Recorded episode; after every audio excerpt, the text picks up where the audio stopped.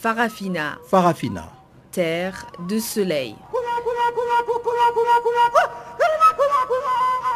Farafina. Farafina. Un magazine d'infos africaine.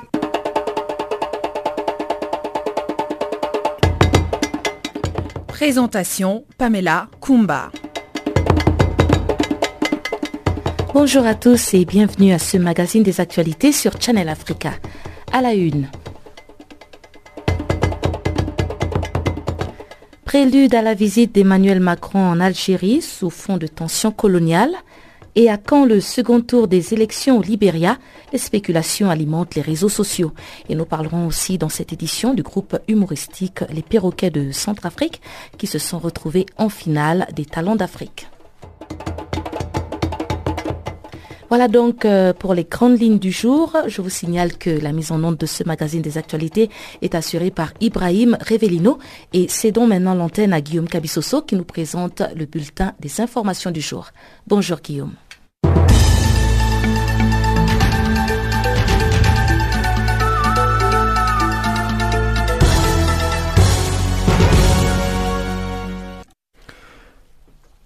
Bonjour, cher Pamela Kumba, chers auditeurs de Canal Afrique, bonjour à tous. Au moins cinq personnes ont été blessées lundi par l'explosion d'une grenade lancée dans la foule à un arrêt de bus du centre de Bujumbura, la capitale du Burundi. Un suspect a été arrêté pendant qu'il prenait des photos de la scène, alors que deux autres grenades ont explosé dans des endroits déserts de la capitale jeudi et vendredi dernier, après des mois sans de telles attaques.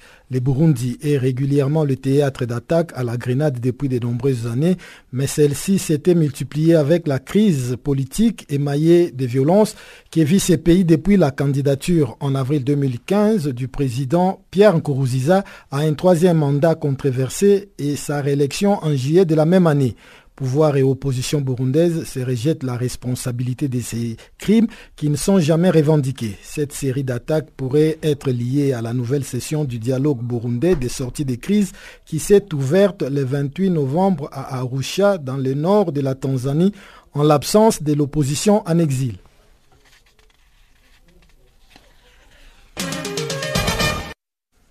En Afrique du Sud, Cyril Ramaphosa est bien parti pour succéder à Jacob Zuma à la tête de l'ANC.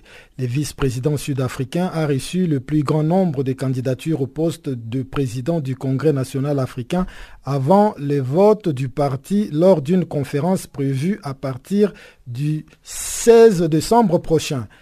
Cyril Ramaphosa a reçu 1862 nominations par les branches de l'ANC tandis que sa principale rivale, Kosasana Dlamini Zuma, en a reçu 1309. Les responsables de l'ANC dans les provinces du Limpopo et du KwaZulu-Natal ont été les derniers à publier leurs résultats ce lundi. Cyril Ramaphosa, ancien dirigeant syndical et homme d'affaires millionnaire, est considéré comme plus favorable au marché que Dlamini Zuma.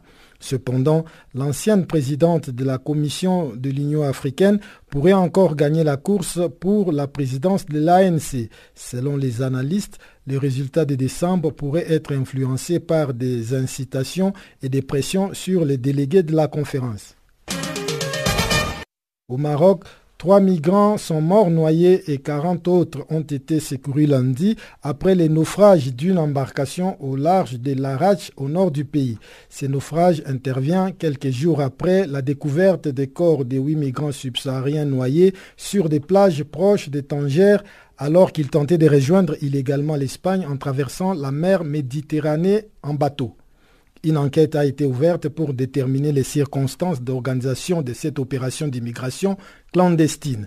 Des milliers de migrants, la plupart du temps subsahariens désirés d'atteindre l'Europe, tentent de traverser la Méditerranée via le Maroc. L'Espagne a vu le nombre d'arrivées plus que doubler depuis le début de l'année, notamment en raison de la situation en Libye. Les candidats à l'exil comptent parmi eux de Marocains, souvent originaires du Rif, une région peu développée du nord du pays agitée ces derniers mois par un mouvement populaire de protestations sociales. Au Cameroun, quatre personnes, deux militaires et deux civils, ont été tuées et dix autres personnes enlevées dans la localité de Tchébé-Tchébé, région de l'extrême nord par des éléments de la secte terroriste Boko Haram. D'après des sources concordantes, des islamistes ont fait éruption dimanche soir dans cette bourgade située à la lisière de la frontière avec le Nigeria, surprenant des habitants déjà endormis. Au cours de leur descente punitive, deux personnes, deux membres du comité de vigilance, ont été tuées, tandis que dix autres personnes ont été enlevées par des assaillants et conduites vers une destination inconnue en territoire nigérian malgré la réaction du bataillon d'intervention rapide dont un détachement se trouve à une dizaine de kilomètres de la dite localité, les terroristes ont réussi à amener des otages après qu'ils aient miné la route. La localité de Tchébétchébé est régulièrement la cible des attaques de la secte terroriste. Des assauts répétitifs de Boko Haram dans cette zone ont poussé de nombreux habitants à abandonner leur village. L'ancien ministre égyptien de l'Intérieur Habib al-Aldi, qui s'était volatisé de sa résidence surveillée, a été arrêté et serait détenu dans un endroit secret selon certaines sources sécuritaires. Condamné à sept ans de prison pour détournement des fonds, cet ancien cadre de l'administration Moubarak avait été placé en, résidence surveillée. Surnommé les ministres de la torture, ces derniers avaient échappé à la vigilance de la police au mois de mai dernier. Depuis, les bruits couraient sur une éventuelle évasion. Habib al-Adli a de nouveau été interpellé et devrait comparaître le 11 janvier prochain devant la plus haute juridiction du pays une, une comparution, je m'excuse, qui devrait aboutir à un énoncé final de sa peine. Ministre de l'Intérieur pendant 13 ans, il est considéré comme l'un des principaux responsables de la violente répression contre les manifestations du printemps arabe qui ont précipité la chute du régime Osni Moubarak. Impliqué dans de nombreuses affaires judiciaires, Habib El Adli est une figure très impopulaire en Égypte. Voilà tout pour ces bulletins d'information. Je vous laisse avec Pamela Kumba pour la suite de notre programme.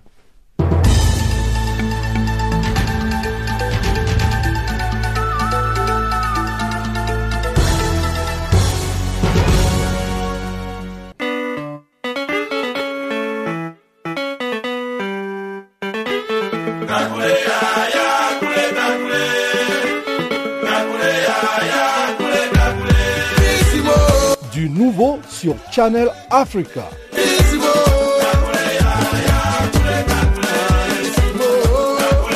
Farafina, votre programme en français, change d'horaire sur nos différentes plateformes. À partir du 1er novembre 2017, retrouvez-nous de 16h à 17h en temps universel sur DSTV, canal 802 et sur Internet live streaming à l'adresse www.channelafrica.co en onde courte et sur le satellite, retrouvez-nous tous les jours à la même heure, 16h à 17h en temps universel, mais aussi en rediffusion de 23h à minuit. Channel Africa. Merci à Guillaume Cabissoso pour ce bulletin des informations et rebonjour à tous. On ouvre la grande actualité avec le Libéria. À quand le second tour des élections au Libéria C'est la question que se posent beaucoup d'observateurs de la vie politique de ce pays. L'analyste politique Médard Abengue en fait partie et dans ses éléments de réponse, il élabore sur un potentiel conflit entre les descendants d'esclaves et les autochtones. On l'écoute. Bon, il paraît que le vice-président voulait tricher. Alors il y a eu des irrégularités, tout ça, c'est ce qui, fait traîner euh, la proclamation du résultat. En principe, c'est Georges Weah qui doit gagner les élections. Bon, il y a toujours ce conflit-là, Pamela, entre les, ceux qui sont venus de, la diaspora et, les descendants euh, des indigènes. C'est ça le plus grand problème du Libéria. Ceux qui mhm. sont venus de, la diaspora et se prennent pour des super africains. Ils doivent diriger les, villageois qu'ils ont trouvés au Libéria. C'est tout le problème. C'est le plus grand problème au Libéria. Il y a cette influence-là des États-Unis dans le pays, il y a une influence-là de l'Occident. Donc, on veut qu'il y ait un, descendant d'Occidentaux puisse être au pouvoir au Libérien. Georges Weah, c'est un local, c'est le descendant d'un indigène. C'est ça le problème qui se pose au Libéria. Mais pour revenir un peu à, la thèse du vice-président qui voulait tricher, mais un moment, on a vu que ce même vice-président euh, accusait la présidente euh, euh, Hélène Johnson Sirleaf d'être impliquée, d'avoir voulu saboter le processus. Alors, est-ce que euh, ce n'est pas euh, plutôt un conflit entre les deux euh, qui fait en sorte qu'aujourd'hui les élections sont au statu quo? Bon, vous savez, quand quelqu'un quitte le pouvoir, il aime toujours prendre le président qui vient comme son défunt. Alors, il paraît que le type ici n'a pas été tellement, ne, ne, voulait pas avoir cette identité-là de défunt. C'est là qu'il y a eu des altercations avec la présidente qui quittait le pouvoir. Mais le vrai problème ne se trouve pas là. Le vrai problème se trouve sur les enjeux électoraux. Et bon, l'ancienne présidente peut, peut, être, peut être impliquée pour faire échouer le vice-président qui, apparaît désobéi. On a l'impression que ce soit en Afrique euh, anglophone ou en Afrique euh, francophone, euh, il y a toujours un problème au niveau des élections. Pourquoi est-ce que les Africains ne parviennent pas à faire des élections paisibles, transparentes et pourquoi est-ce qu'il y a toujours ce problème-là? Les élections que nous sommes en train d'organiser en Afrique c'est sur un modèle occidental. Or, la société occidentale et la société africaine sont des sociétés tout à fait différentes. Prenez les États-Unis. Tous les pays, ce sont les migrants. Les autochtones sont marginalisés, ils ne sont pas euh, euh, au pouvoir, ils ne sont pas à la tête du pays. C'est un pays d'immigrants. Donc les élections, ça peut réussir parce que tous sont des immigrants. Chez nous, nous avons des tribus, nous avons des ethnies.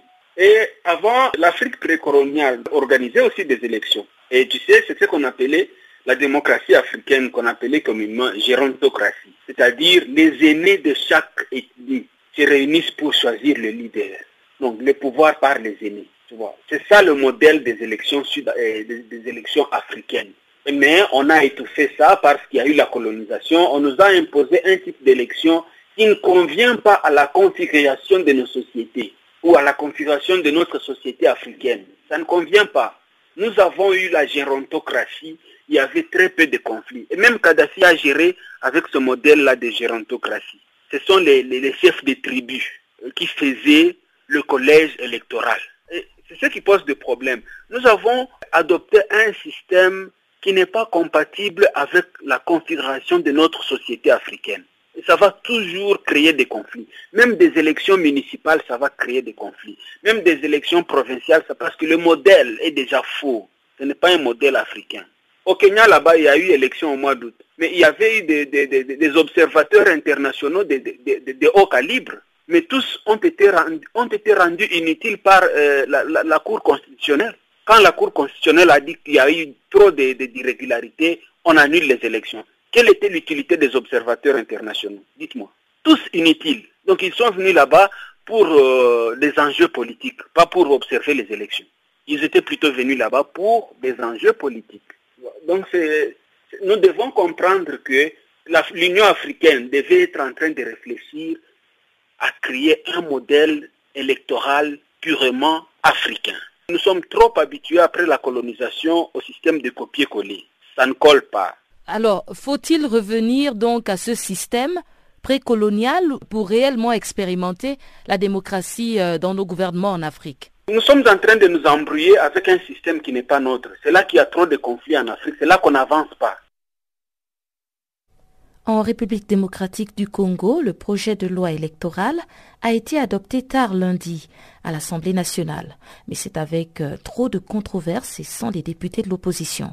Ces derniers ont claqué la porte pour protester, notamment contre la nouvelle disposition qui prévoit un seuil de représentativité plus élevé pour être élu à l'Assemblée nationale. L'opposition congolaise estime qu'avec cette loi, la majorité présidentielle viole la Constitution. Depuis Kinshasa, voici la correspondance de Jean-Noël Bamoisé. C'est justement un projet de loi très controversé qui vient d'être adopté à l'Assemblée nationale après que le rapport de la Commission politique, administrative et juridique ait été approuvé.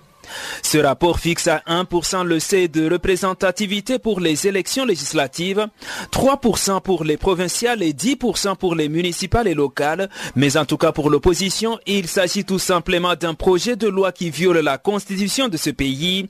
Une description soutenue par ce député de l'alternance pour la République, Delis Sanga. Elle viole la constitution et elle consacre un recul de la consolidation de la démocratie dans notre pays. Et c'est quelque chose qui est inacceptable qui est aux antipodes de tout le combat que le peuple congolais a mené depuis plus de 20 ans pour qu'un s'instaure dans ce pays une démocratie digne de ce nom. Et donc, il faut que le peuple se mobilise et se mette debout. Qu'on ne leur a pas concédé le droit de vote. Vous savez, la prise de conscience est question de temps. Cette question est une cause nationale qui ne touche pas à un parti politique, qui touche à l'ensemble de la nation, y compris, je dis bien, y compris les députés de la majorité. Après vote à l'Assemblée nationale, le projet a été transmis au Sénat pour une seconde lecture avant sa promulgation par le président de la République et cela pourrait avoir lieu le 15 décembre.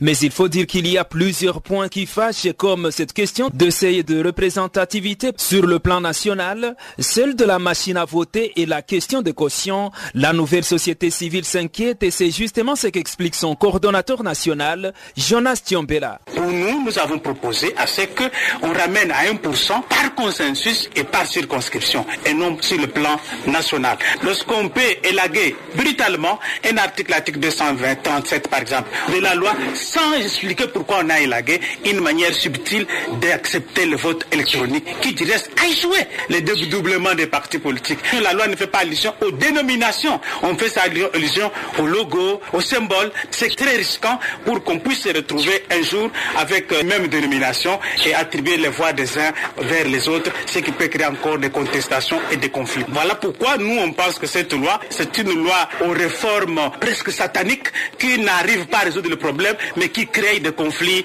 à travers la République. La caution reste un problème. Une loi qui oublie même qu'il y a des citoyens qui ont des idées, qui sont pauvres. C'est une loi injuste. Le 30 novembre, on devait déjà avoir la loi. Vous vous imaginez, ça aura des répercussions sur l'ensemble du calendrier. C'était une façon subtile que la CENI nous a préparée pour que finalement il y ait un autre glissement. À cette allure, et il y a risque qu'on n'ait pas les élections en 2018. De son côté, le président de la commission politique, administrative et juridique estime que le seuil de représentativité est très important pour la démocratie dans ce pays et qu'il n'exclut pas du tout les candidatures des indépendants. François Bokonda. Le seuil, ce n'est pas quelque chose de nouveau qui tombe du ciel que nous sommes en train de créer maintenant.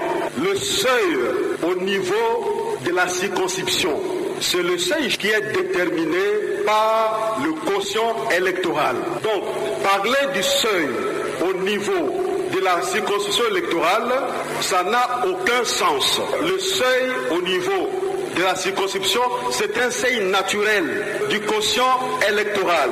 Ce seuil-là, c'est par rapport au suffrage exprimé au niveau national. S'agissant, est-ce que le seuil n'est pas exclusif de la candidature des indépendants? À travers le monde, dans les droits comparés, la vie politique est animée par les partis politiques. Pendant ce temps, certains députés de l'opposition et de la majorité ont indiqué qu'ils allaient saisir la Cour constitutionnelle pour régler ces questions liées à la loi électorale. Jean-Noël Bamoise pour Channel Africa, Kinshasa. Le président français Emmanuel Macron est attendu mercredi en Algérie. Une visite dite sensible au cours de laquelle il va réaffirmer la relation particulière entre Paris et Alger, tout en essayant de dépasser le contentieux de la, de la colonisation. Pardon. Compte rendu de Guillaume Cabissoso. Cette visite d'amitié et de travail va durer une douzaine d'heures et sera marquée par une rencontre avec le président Abdelaziz Bouteflika dans sa résidence médicalisée des Zeralda dans la banlieue ouest d'Alger. Affaibli par les séquelles d'un AVC survenu en 2013 qui a affecté sa mobilité et son élocution, le président Bouteflika au pouvoir depuis 1999 reçoit peu de dignitaires étrangers. Comme il en a l'habitude dans ses déplacements, le président français ira aussi à la rencontre de la population lors d'une déambulation dans les centres d'Alger. Mais en raison de sa brièveté, ce déplacement présente surtout tous les attributs d'une visite de bienséance politique qui va permettre à Emmanuel Macron de solder sa dette envers l'Algérie qui a mal vécu les faits qu'il ait privilégié le Maroc à l'Algérie pour sa première visite officielle dans la région. La dernière visite d'Emmanuel Macron à Alger durant la campagne présidentielle reste dans le mémoire puisqu'il avait qualifié la colonisation française de crime contre l'humanité. Ces propos avaient été bien accueillis en Algérie, mais fortement critiqués en France par la droite et l'extrême droite. La question de la mémoire sera abordée lors de cette visite, mais il s'agit surtout pour Emmanuel Macron premier président de la Ve République né après la guerre d'Algérie, de tourner la page et de construire une nouvelle relation selon l'Élysée. Les Algériens attendent cependant un geste comme celui du retour de crânes des résistants algériens tués dans les années 1850 qui sont conservés au musée de l'homme à Paris ou de celui d'un canon qui défendait le port d'Alger et trône à l'arsenal de Brest. En 2012, la reconnaissance par François Hollande des souffrances infligées par la colonisation française avait permis de réchauffer les relations entre Paris et Alger qui restent cependant compliquées et passionnelles. Pour Paris, l'une des priorités est de redynamiser les échanges économiques alors que la France a laissé sa place de premier fournisseur d'Algérie à la Chine, très offensive en Afrique, et que des entreprises espagnoles, italiennes ou turques prennent des parts de marché. L'Algérie représente un potentiel économique considérable dans tous les domaines, souligne l'Élysée, tout en reconnaissant des difficultés liées notamment au climat des affaires. La France reste cependant le premier investisseur hors hydrocarbures et le premier employeur étranger en Algérie avec 40 000 emplois directs et 100 000 emplois indirects pour environ 500 entreprises. Mais le contexte budgétaire est actuellement délicat, le pays subissant de plein fouet depuis 2014 la chute des prix du brut qui assure 95 de ses recettes extérieures. La sécurité régionale et internationale va aussi figurer au menu des discussions avec notamment les crises libyennes et au Sahel ainsi que la lutte contre le terrorisme. Après avoir rencontré les premiers ministres, des représentants de la société civile et la communauté française, Emmanuel Macron va enfin s'envoler dans la soirée de mercredi pour le Qatar où il est attendu jeudi pour une visite officielle de quelques heures. Guillaume Kabissoso pour Channel Africa.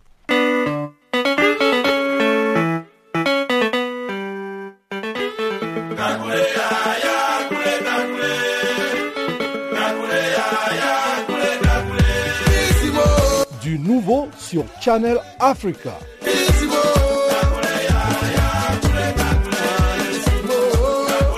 Farafina, votre programme en français, change d'horaire sur nos différentes plateformes.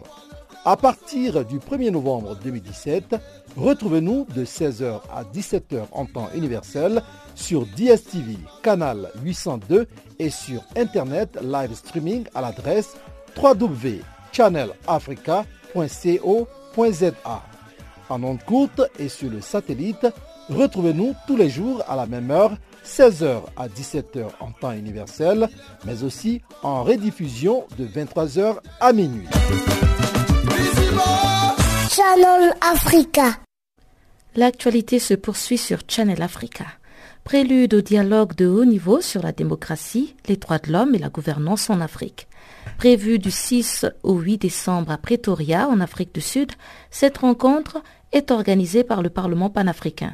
À cet effet, la présidente des femmes parlementaires d'Afrique, Aishata Aydara, revient sur la prise de conscience des femmes sur leurs droits et leur rôle en politique.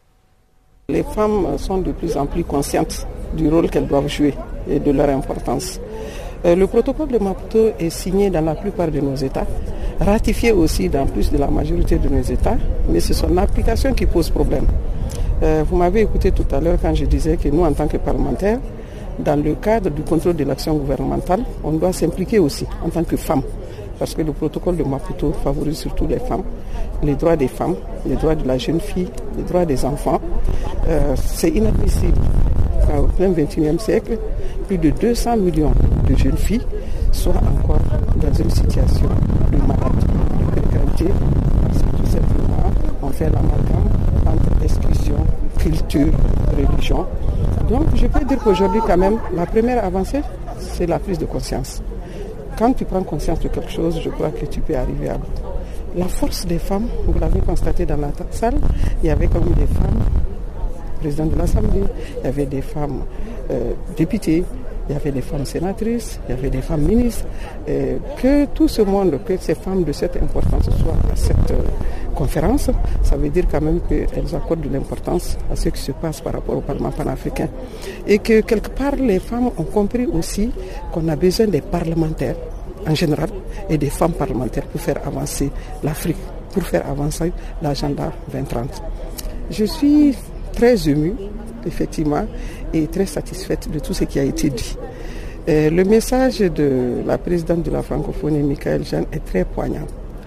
Et il y a aussi euh, le message de la présidente de l'Assemblée nationale du Sud-Afrique qui a beaucoup parlé des droits des filles et surtout le message du président de l'Assemblée nationale qui a pris pratiquement un engagement pour que les droits des femmes soient respectés, non seulement au Parlement panafricain, mais aussi au niveau des peuples africains. Et moi, j'ai fait aussi un message technique, mais aussi un message politique en disant que, en disant qu'à partir de maintenant, les femmes vont prendre leurs responsabilités pour restaurer la dignité de l'Afrique. En parlant de l'ingérence des grandes puissances, entre guillemets, dans les affaires internes de l'Afrique. Je ne dis pas que tout ce qui se fait en Afrique est bien. C'est vrai qu'il y a des erreurs, il y a même des graves erreurs qui se passent en Afrique. Mais pourquoi nous, Africains, on ne va pas se saisir de tout ce qui est en train de se passer en Afrique pour dire que ce qui n'est pas bien n'est pas bien? Aider nos frères des pays qui ont des problèmes à régler leurs problèmes chez eux, chez nous, en Afrique. Euh, si je dois prendre par exemple l'exemple des, des, élections, les Européens se donnent le droit de venir observer des élections en Afrique et de faire des rapports comme ils l'entendent. Mais est-ce que vous avez déjà vu les Africains aller observer des élections en Europe? Alors c'est un chef d'État dont je vais taire le nom m'a dit une fois, oui, vous, vous venez toujours faire, euh, euh, euh balader, c'est le mot qu'il a utilisé, pour euh, observer les élections avec les Européens ici. Est-ce que vous vous êtes déjà allé observer les élections en Europe? Alors à Bruxelles, on a posé le problème et désormais les pays ACP ont le droit, auront le droit d'aller faire observer les élections aussi en Europe. Ça veut dire que si on s'engage, on peut. Et je peux dire qu'aujourd'hui, toutes les femmes avec lesquelles j'ai discuté sont engagées à se battre pour restaurer la dignité de l'Afrique, parce que c'est d'abord de cela qu'il s'agit. Toutes nos excuses pour la qualité de cet extrait sonore de Madame Aïchata Aïdara, présidente du caucus des femmes parlementaires. Satisfaction de l'opposition en Sierra Leone après le limogeage du chef de la police, pointé du doigt notamment pour son usage excessif de la force et sa partialité. Guillaume Cabissoso nous en parle. L'opposition en Sierra Leone a salué lundi la mise à l'écart fin novembre du chef de la police nationale qui est accusé de partialité et de non-professionnalisme dans sa gestion des affaires politiques. L'ancien inspecteur général de la police, Francis Mounou, a été muté à un poste diplomatique au Libéria voisin et remplacé par son adjoint Richard Moïbe. La décision du président Ernest Baïkoroma, qui ne l'a pas commenté, survient après des critiques du Parti du peuple de Sierra Leone qui a dénoncé l'arrestation de son porte-parole et de plusieurs de ses partisans. Nous sommes satisfaits par la décision de remplacer l'ancien chef de la police qui n'était pas professionnel dans sa manière de gérer les affaires politiques, a déclaré le président du SLPP, Prince Alex Harding.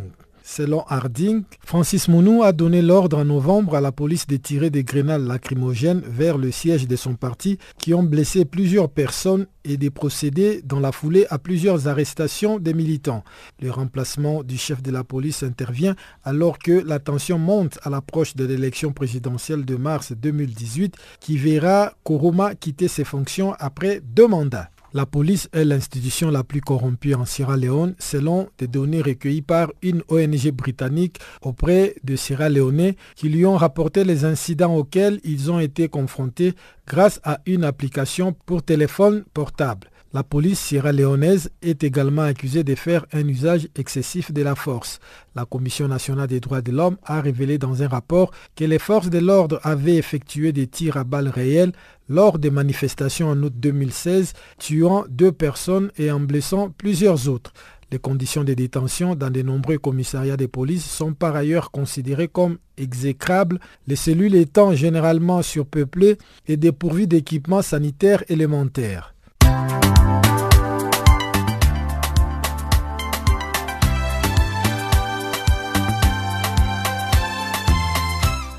Farafina, Farafina.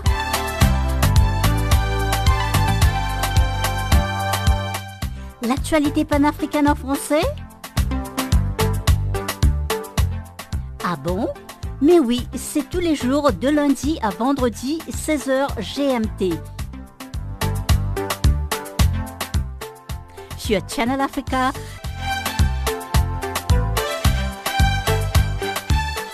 Et n'oubliez surtout pas de tweeter French Farafina.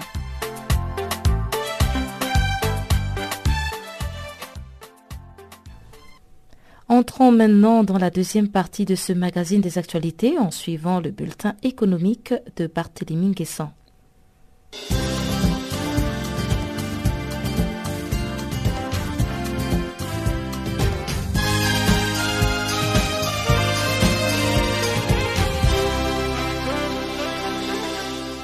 Bonjour Pamela, bonjour et bienvenue à tous dans l'actualité économique qui nous conduit à Dakar. Le gouvernement sénégalais va débloquer 13,7 milliards de francs CFA afin de créer des emplois pour 5000 femmes, a annoncé mardi à Dakar le Premier ministre Mahamad Boun Abdallah Dioun. Le Premier ministre a par ailleurs expliqué que ce financement, qui va permettre également d'encadrer 2000 jeunes, s'inscrit dans le cadre de la seconde phase du programme d'alphabétisation et d'apprentissage au métier.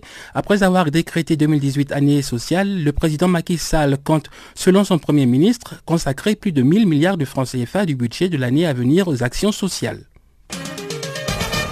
Le gouvernement zambien a annoncé lundi avoir achevé le processus d'impression des visas unifiés pour les visiteurs étrangers en Zambie et au Zimbabwe. Les deux pays ont lancé en 2014 ce projet pilote de visa unifié, connu sous le nom de visa CASA, qui permettent aux touristes de visiter les deux pays avec un seul visa. Le ministre zambien des Finances, Félix Moutati, a déclaré que l'achèvement de ce processus d'impression et d'émission des visas CASA aura des bénéfices exponentiels pour l'industrie touristique en générant des afflux de touristes accrus.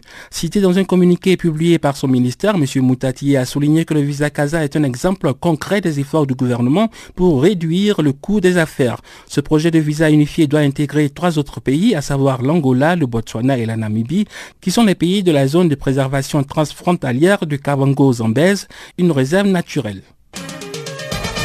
Et puis à Abidjan, le ministre des Transports ivoirien Amadou Kone et son homologue burkinabé Souleymane Soulama ont lancé lundi dans la capitale économique ivoirienne les travaux de réhabilitation et de modernisation. Le ministre ivoirien a déclaré lors de la cérémonie que les travaux de montant global de 396 millions d'euros seront financés par le groupe français Bolloré.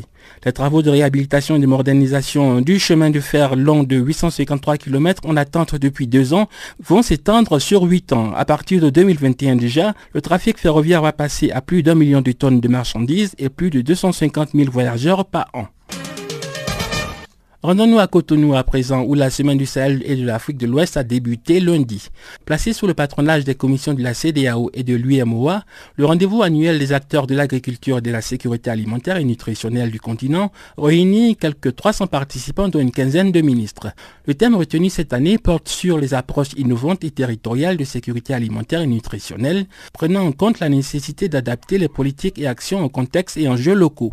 Plusieurs événements spéciaux sont au programme de ce rendez-vous de trois jours, comme la 33e réunion annuelle du réseau de prévention des crises alimentaires. Un événement spécial sera dédié au Bénin le vendredi. Des présentations sur le pays hôte mettront l'accent sur l'alimentation en milieu scolaire à travers l'expérience des cantines scolaires financées par le gouvernement béninois. La capitale éthiopienne Addis Abeba accueille la conférence économique africaine qui a été lancée lundi sur le thème Gouvernance pour une transformation structurelle. La douzième édition sera une occasion unique pour les participants venus d'Afrique et du monde entier de réfléchir aux progrès enregistrés par les pays africains dans la transformation structurelle de leur économie. Vera Songwe, secrétaire exécutif de la Commission économique pour l'Afrique des Nations Unies, a souligné que la bonne gouvernance et la transformation structurelle étaient essentielles pour le développement sain d'une économie. Le premier ministre éthiopien Haile Mariam Desalegn, abondant dans le sens de Madame Songwe, a déclaré que son pays considérait la bonne gouvernance et la transformation structurelle comme une question pertinente et actuelle. M. Haile Mariam a cité les pays asiatiques en exemple pour leur succès économique au cours des trois dernières décennies, succès qu'il a attribué au dur labeur de ces pays pour la bonne gouvernance et la transformation structurelle. Co-organisé par la Banque africaine de développement, la Commission économique des Nations Unies pour l'Afrique et le Programme des Nations Unies pour le développement, la deuxième édition de la conférence économique africaine va durer jusqu'au mercredi.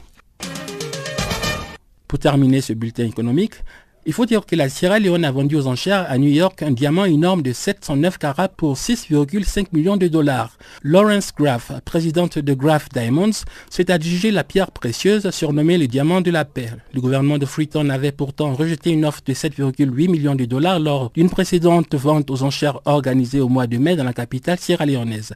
29% des profits serviront à financer des projets d'infrastructure dans la communauté où le diamant a été trouvé, y compris l'introduction d'une nouvelle source d'eau, d'électricité, de routes, de soins médicaux et la construction et l'entretien des écoles. C'est dans une mine du petit village de Croyardou, dans la province de Kono, à l'est du pays que le diamant a été découvert. La pierre précieuse appartient à un pasteur qui l'a remise au gouvernement. Ce diamant de la paix pourrait permettre de tirer un trait définitif sur les diamants du sang, qui ont notamment servi à financer la guerre civile en Sierra Leone entre 1991 et 2002, un scandale ayant abouti à la certification internationale de Kimberley qui depuis 15 ans fixe les conditions d'exportation des diamants pour ses 75 États membres. Voilà, c'est la fin de ce bulletin de l'économie. Merci de nous avoir suivis.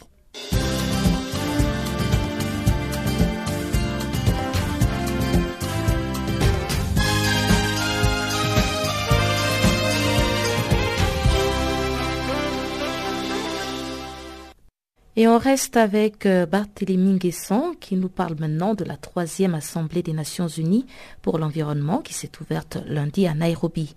Près de 2500 participants conviés dans la capitale kenyane vont tenter de s'accorder pendant trois jours de discussion sur une déclaration politique commune contre la pollution.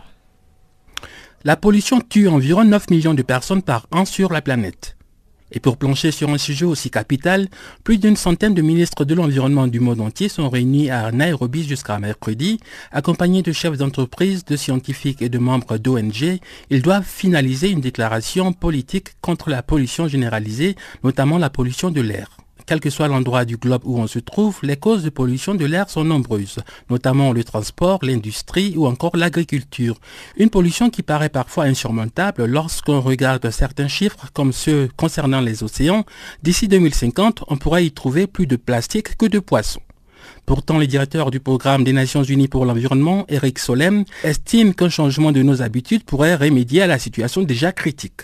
Il rappelle qu'il y a 14 ans, l'Irlande était le premier pays du monde à interdire de fumer dans les restaurants et personne n'y croyait. Aujourd'hui, il est parfois très difficile de trouver un restaurant où on peut fumer sur la planète.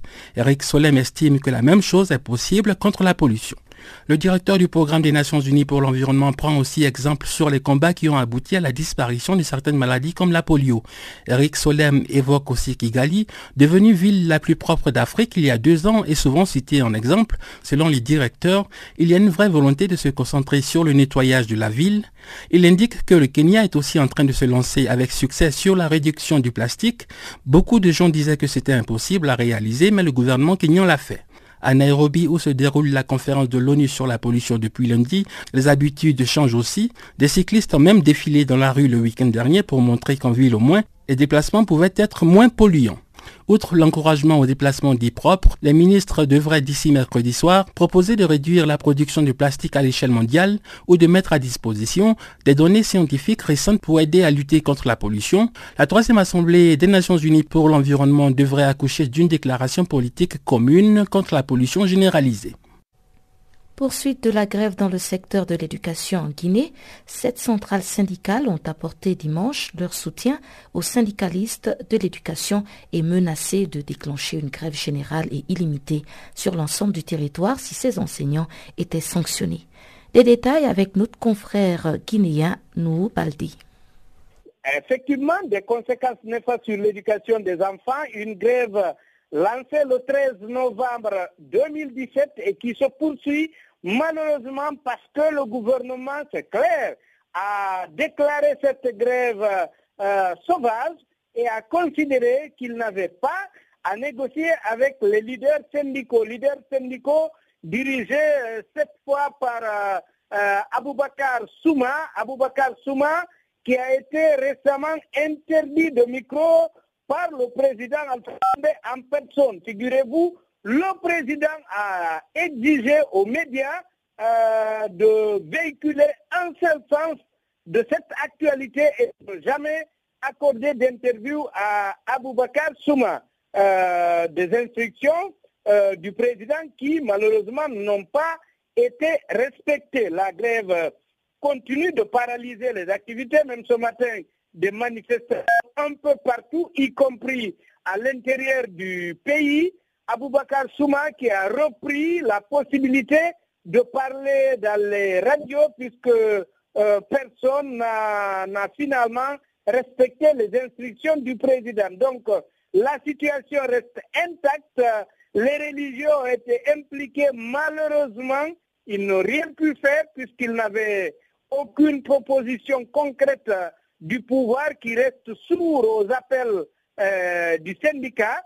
Le pouvoir qui continue à nier la possibilité par ces syndicalistes-là de, continuer à revendiquer. Donc, euh, il y a non seulement eu cette paralysie, mais de l'autre côté, une fragilisation donc euh, de cette respectable les religieux à la fois musulmans et chrétiens qui sont considérés comme aussi inefficaces que tous les autres corps parce que voilà, ils se sont impliqués et n'ont rien pu faire. Et à l'état actuel des choses, euh, la situation n'a pas changé. Tout le monde sait qu'il faut que le président Alpha Condé euh, veuille bien accepter de faire face au problème, de négocier avec les syndicalistes. Les perroquets de Bangui sont finalistes à la compétition L'Afrique a un incroyable talent, saison 2. Ils ont été sélectionnés parmi les 400 artistes originaires de 22 pays africains et dans cette compétition qui se déroule à Abidjan depuis septembre 2017. Cette émission de télé révèle donc les talents artistiques de danse, chant, comédie, j'en passe. Gervais Simfort Pignon, encore appelé Baba Pignon, et son groupe se sont servis de la comédie pour raconter l'histoire politique de l'Afrique et les méfaits de la France-Afrique. Nous avons joint Baba Pignon, le leader des perroquets de Bangui. Écoutons-le. Au fait, comme c'est une compétition, quand on va à une compétition, on ne suit pas la défaite on souhaitait d'aller jusqu'à la finale. Et voilà, on était déterminés et on était sûr de nous-mêmes. Et voilà, euh, on était arrivé à la finale. Qu'est-ce qui, selon vous, a marqué euh, le jury? Qu'est-ce qui a fait la différence entre euh, les autres compétiteurs? En fait, bon, nous, on est des artistes comédiens, humoristes. Nous, on a, on a rempli tous les critères hein, parce que d'abord, il y a l'expression corporelle qui est là il y a le texte qui est là, il y a le travail de recherche qui est là, et il y a la performance qui est là. Voilà euh, tout cela qui, qui a fait notre, notre force. Quels sont les thèmes que vous utilisez en fait pour vos comédies? En fait, nous, on fait le travail de recherche, on essaie de toucher un peu toute l'Afrique. Parce que comme euh, euh, l'Afrique est une école de talent, donc le nom de l'Afrique, donc, donc ça concerne toute l'Afrique. Donc on a essayé de faire euh, montrer les difficultés que l'Afrique a tendance à dire qu'il faut attendre tout de Dieu, l'Afrique. Nous-mêmes, on se dit, depuis l'indépendance jusqu'à maintenant.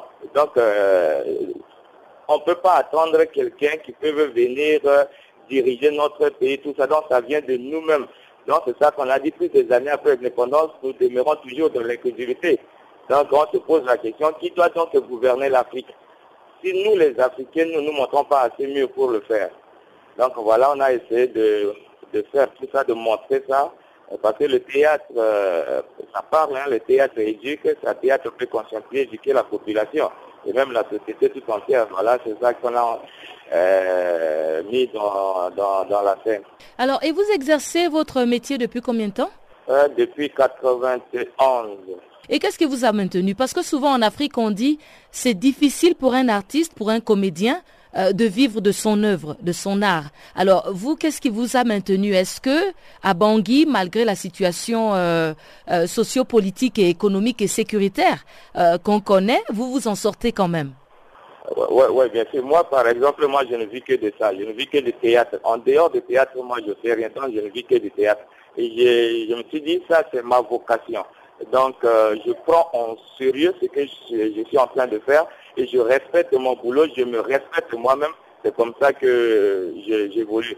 Et avec euh, l'appui du Seigneur Jésus, la force qu'il me donne souvent, l'intelligence qu'il me donne, voilà, je me suis déterminé. Je dis, voilà, ça c'est ma vocation, c'est mon métier, donc il faut que je me respecte et je respecte aussi le métier que je suis en train de faire. Voilà, c'est ça qui faisait ma force. Euh, vous êtes un groupe de combien de personnes Cinq personnes. Alors comment vous vous faites pour maintenir cette dynamique de groupe et rester ensemble Mais sinon, en ce qui concerne notre dynamique, on s'entend bien entre nous. Euh, s'il y a quelque chose, on se réunit autour d'une euh, table et on discute. donc voilà Donc on fait les choses dans les transparences.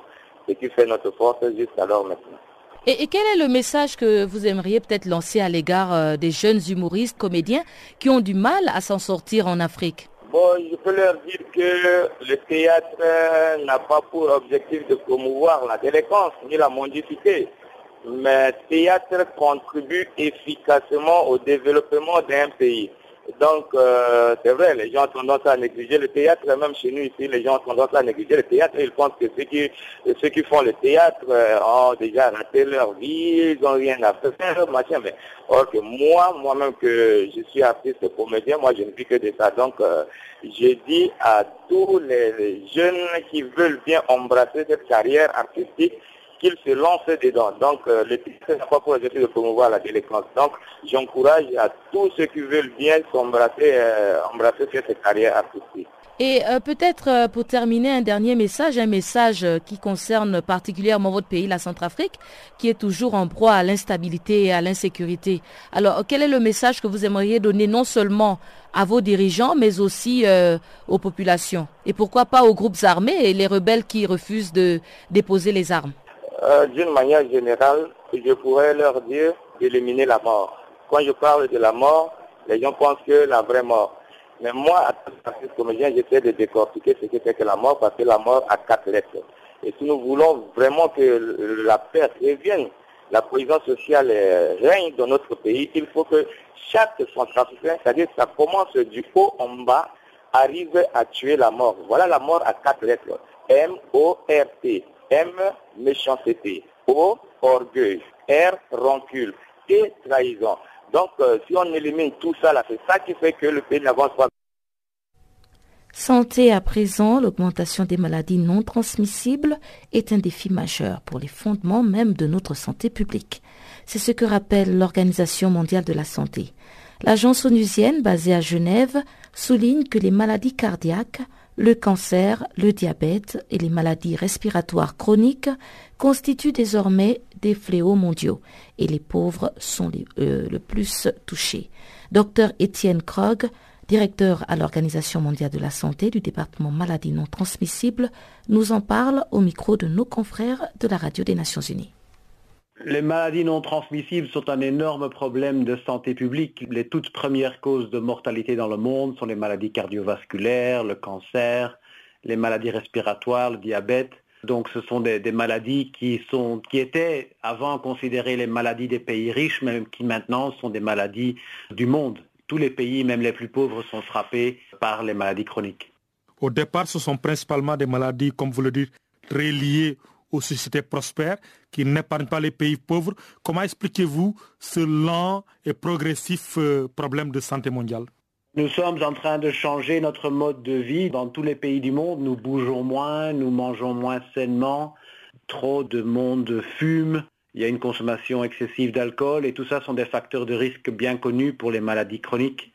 Les pays les plus pauvres étaient jusqu'à maintenant épargnés et continuaient à avoir une population qui était active physiquement qui fumaient moins et qui euh, consommaient moins d'aliments euh, malsains, mais, c'est en train de changer très très rapidement et nous constatons des taux d'obésité euh, assez importants, par exemple, dans, dans les pays en voie de développement. Et pendant longtemps, l'OMS avait indiqué que le tabagisme, la consommation excessive de l'alcool, les régimes alimentaires malsains et l'inactivité physique constituaient les principaux facteurs à risque. Est-ce toujours le cas à présent? Oui, tout à fait. Euh, ça continue à être les facteurs de risque principaux, malgré les efforts de l'OMS, mais aussi du gouvernement, de la société civile, pour essayer de s'y attaquer, déjà de, de, créer une prise de conscience et une modification de ces facteurs de risque. Il reste encore énormément de travail à faire, surtout dans les pays en voie de développement. Quand vous dites qu'il reste énormément de travail à faire dans les pays en développement, c'est à quel niveau, par exemple? Mais il faut déjà qu'il y ait une prise de conscience euh, de la population en général. Il faut qu'il y ait des politiques mises en œuvre pour faciliter, par exemple, l'activité physique, la, marche à pied, rouler à vélo, euh, n'est pas euh, quelque chose de, facilité dans la plupart des villes du monde. S'attaquer au tabagisme, à la consommation excessive de l'alcool, à la malbouffe, tout ça, ça, a besoin de politiques de santé rigoureuses. Il faut qu'il y ait une collaboration aussi avec le secteur privé et puis surtout une prise de conscience de nous tous. Et quand l'OMS parle de propagation lente mais catastrophique des maladies non transmissibles, pourquoi et en quoi c'est un défi majeur aujourd'hui pour les fondements même de notre santé publique? Parce que ce sont des, des maladies qui coûtent énormément aux services de santé. Le diabète, les maladies cardiovasculaires, le cancer, l'asthme sont toutes des maladies qui ont besoin de traitements très chroniques, à longue durée, parfois pour une vie entière. Donc ça coûte au système de santé, ça coûte à la société. Et puis, bon, ça cause une mortalité prématurée. Il y a des centaines de millions de personnes euh, à risque dans le monde et euh, des dizaines de milliers de personnes qui meurent chaque année prématurément dues à ces maladies chroniques.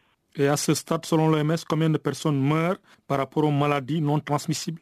Les maladies non transmissibles sont les, causes euh, premières de, mortalité dans le monde.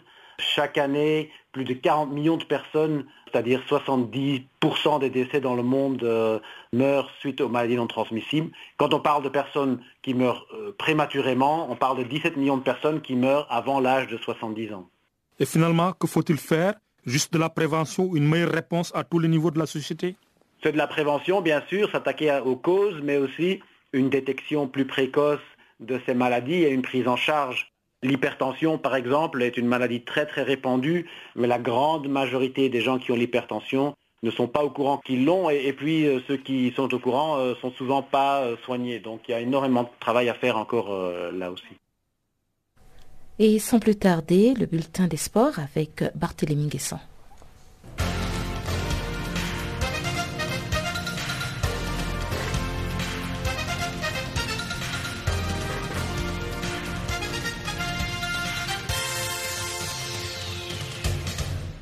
Bonjour à tous et bonjour à toutes. Bienvenue dans ce bulletin de l'actualité sportive largement dominé par du football. La 24e édition des championnats juniors masculins COSAFA 2017 démarre mercredi en Zambie. Le tournoi est prévu du 6 au 16 décembre. Dans le groupe A, les Hautes Zambiens, champions en titre et grands favoris, affronteront mercredi en match d'ouverture l'Ouganda au stade Arthur Davis de Kitwe. Dans le groupe B, mercredi également dans la même enceinte, le Mozambique sera face à l'Égypte, pays invité. La poule C entame sa campagne de jeudi avec les matchs Afrique du Sud, île Maurice et le Soto Zimbabwe au Nkana Stadium. La Zambie est la meilleure équipe de l'histoire des championnats des moins de 20 ans de la COSAFA avec 11 titres, suivi par le Zimbabwe avec 6 victoires, l'Afrique du Sud avec 5 titres et le Mozambique une victoire. La COSAFA Cup est le championnat international annuel ouvert aux associations nationales de football d'Afrique australe. Rendons-nous à présent à Londres où le footballeur égyptien Mohamed Salah a été désigné lundi joueur du mois de novembre de la première ligue anglaise de football, une consécration pour son début de saison réussi. Meilleur buteur de la première ligue avec 12 réalisations en 15 journées, le gaucher de Liverpool en a inscrit 7 en 4 matchs en novembre. Il est le premier footballeur égyptien à remporter ce titre. Salah inscrit ainsi son nom au palmarès de cette distinction à côté de son coéquipier sénégalais Sadio Mané désigné joueur du mois d'août. Après un passage mitigé chez les Blues de Chelsea, Salah est revenu après un intermède à la Roma en Italie, plus aguerri en première ligue anglaise. Avec Sadio Mané, il est désormais le talisman des Reds de Liverpool, quatrième en championnat et en bonne position pour le huitième de finale de la Ligue des Champions. Grâce à ses performances exceptionnelles de ce début de saison, l'Égyptien de 25 ans est le grand favori pour le trophée de meilleur joueur africain de l'année. Toujours à Londres, le président de la Fédération nigérienne de football, M. Amadou Pinik, est convaincu que la force mentale, la confiance en soi et la jeunesse serviront bien les Super Eagles nigérians à la 21e Coupe du Monde de la FIFA en Russie. S'exprimant lundi dans le programme World Sport de la télévision CNN dans le studio de la chaîne à Londres, M. Pinik, également membre du comité exécutif de la CAF, a félicité l'organisme africain pour sa décision de soutenir les cinq représentants africains au mondial à hauteur de 500 000 dollars chacun.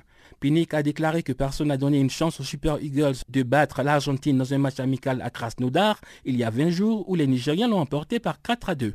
Le tirage au sort des phases finales du Mondial 2018 effectué le 1er décembre au Palais d'État du Kremlin en Russie a logé les Super Eagles dans le groupe D en compagnie des Argentins double champions du monde et vice-champions du monde en titre, l'Islande et la Croatie.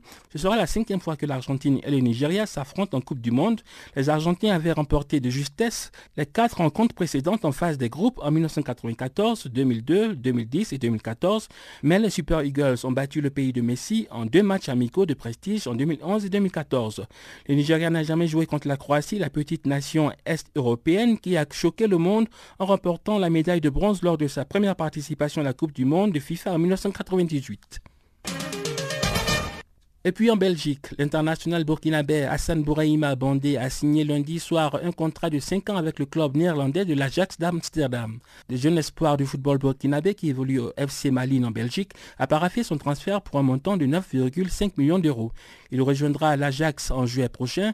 Formé à Salitas en D1 au Burkina Faso, l'attaquant avait rejoint en 2015 Malines où il a marqué 8 buts en 10 matchs de championnat, devenant ainsi le meilleur buteur du championnat belge. Hassana Bouraïma Bandé a connu sa première sélection avec les étalons, l'équipe nationale burkinabé, lors du dernier match des éliminatoires de la Coupe du Monde Russie 2018 contre le Cap Vert. Et terminons avec la Jamaïque. Le multiple champion olympique et mondial Usain Bolt a inauguré dimanche en compagnie du Premier ministre jamaïcain Andrew Holness une statue de sa personne devant le stade national de Kingston. Le champion a décrit la cérémonie comme l'un des plus grands moments de sa carrière. La statue commandée par le gouvernement jamaïcain se tient fièrement devant le stade de la capitale jamaïcaine où Bolt s'est révélé au monde en remportant les championnats juniors il y a de cela 15 ans.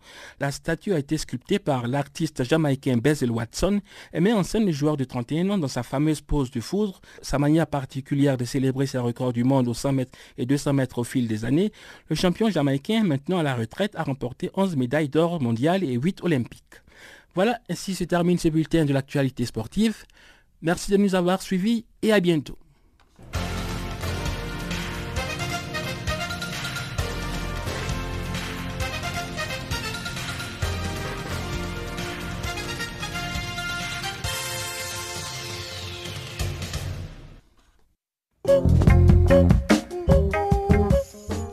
C'est la fin de ce magazine des informations. Encore une fois, merci de votre fidélité et rendez-vous demain pour une autre édition. Au revoir.